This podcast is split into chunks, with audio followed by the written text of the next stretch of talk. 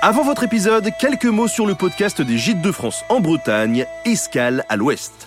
J'ai eu la chance de participer à cette très bonne série qui vous fera découvrir de nombreuses facettes de la Bretagne. Mais lesquelles? Eh bien, ça, ça dépend des invités et de leur démarche. Donc c'est la surprise à chaque fois, un petit peu comme une boîte de chocolat. Pour ma part, je pourrais vous faire découvrir l'histoire mythique du château de Fougères, mais il y a vraiment de tout, avec des intervenants qui parlent des îles sur lesquelles ils vivent, de légendes, de lieux insolites, de producteurs locaux ou encore de circuits de tourisme vert et durable. Et les circuits, Gîtes de France s'y connaît. En plus d'apprendre plein de choses, ce podcast est le rendez-vous idéal pour se programmer un road trip sans mauvaise surprise, avec des bons hébergements et des propriétaires accueillants tout le long du chemin. Alors n'hésitez pas et retrouvez-moi très vite sur Escale à l'Ouest, le podcast des Gîtes de France en Bretagne. Et maintenant, votre podcast, bonne écoute sur Nota Bene.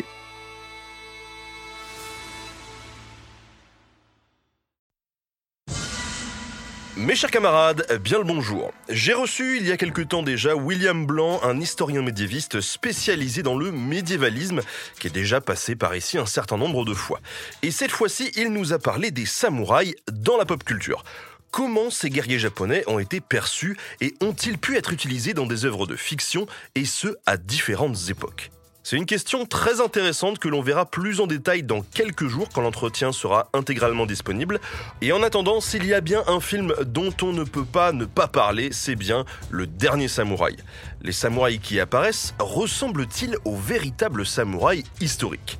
Et au final, en regardant ce film, est-ce qu'on en apprend plus sur l'époque où l'histoire se déroule ou sur l'époque où il a été produit? Eh bien, c'est ce que je vous propose de voir maintenant, alors bonne écoute.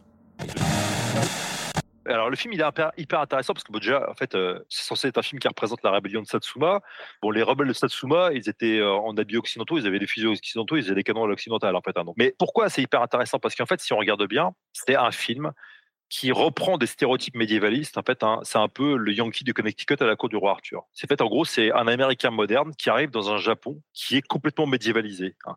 Et donc au début, euh, il y a un peu un choc des cultures, et donc il, il prend le parti en fait hein, des Japonais médiévaux, alors qu'en fait, les rebelles de Satsuma donc euh, étaient pas du tout des gens, encore une fois, qui se battaient au sabre et qui refusaient des armes à feu, en fait. Hein, donc, euh, mais il prend le parti des médiévaux. Donc, le personnage, euh, le personnage, comment, joué par Tom Cruise, prend le parti des médiévaux qui sont plus proches de la nature, en fait, quelque part, quoi, en fait, hein, contre les Japonais qui s'occidentalisent et qui se modernisent. Et c'est hyper intéressant parce que c'est, c'est un, un stéréotype, c'est un truc typique du médiévalisme, en fait, en gros. On essaie de retrouver une espèce de Moyen-Âge fantasmé, etc., parce qu'on regrette, hein, on a une forme de nostalgie vis-à-vis de ça, parce qu'on est angoissé vis-à-vis du monde moderne. Et en plus, avec l'aspect, hein, parce que dans le film, il compare assez ouvertement les, samouraïs à des Amérindiens, en fait. Hein il y a cette espèce au plus de complexe hein, euh, de vision en fait en tout cas euh, voilà rétrospective par rapport euh, de culpabilité hein, euh, par rapport au colonialisme en fin de compte en tout cas c'est comme ça que le personnage est joué quoi en fait hein.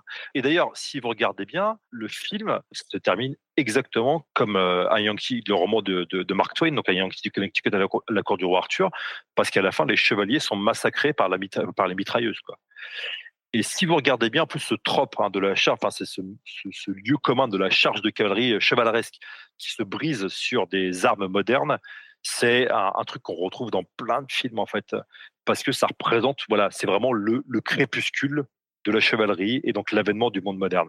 On le retrouve, par exemple, dans un très grand film de Kurosawa qui s'appelle Kagemusha, qui parle d'un événement réel. Hein, donc, c'est la bataille, c'est la bataille que gagne Nobunaga en fait sur un autre daimyo en fait hein, donc euh, en 1573 si je me souviens bien parce que Nobunaga a adopté en fait des formes des armes à feu à l'occidental et que son adversaire lui fait charger sa cavalerie en fait, voilà. Euh, et sauf que dans le film de Kurosawa ça devient encore une fois le symbole d'un monde ancien qui disparaît avec toute la nostalgie que ça implique. Et donc là, dans le film de Tom Cruise, vous avez strictement la même chose. En fait, hein. Donc en fin de compte, faut, faut, voir ce film euh, sous ce biais-là. En fait, hein. c'est ça qui, est, qui devient intéressant. En fait, donc et évidemment, le film n'est pas fait.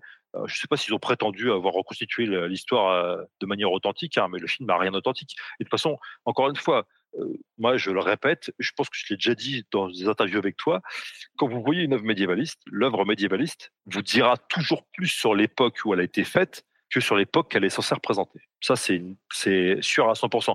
Même des œuvres qui prétendent euh, reconstituer au moindre bouton de manchette, euh, voilà, ou à la moindre maille de la côte, en fait, hein, euh, le Moyen Âge, déjà c'est impossible. C'est impossible.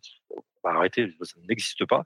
Voilà. Et en fait, ces, œuvres-là, si vous les étudiez correctement, ça vous apprendre plus sur le contexte de la création de l'œuvre que sur l'œuvre, sur l'époque qu'elle s'est représentée. Et là, ça marche évidemment pour le dernier samouraï.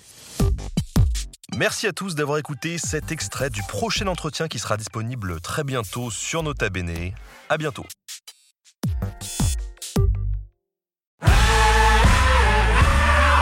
Si vous avez aimé ce podcast, vous aimerez aussi mon autre podcast, Callisto, dans lequel je vous raconte des mythes et des légendes.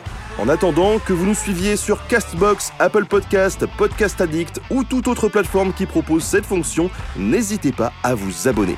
Vous pouvez même nous laisser une note et, soyons fous, un petit commentaire, je le lirai avec plaisir.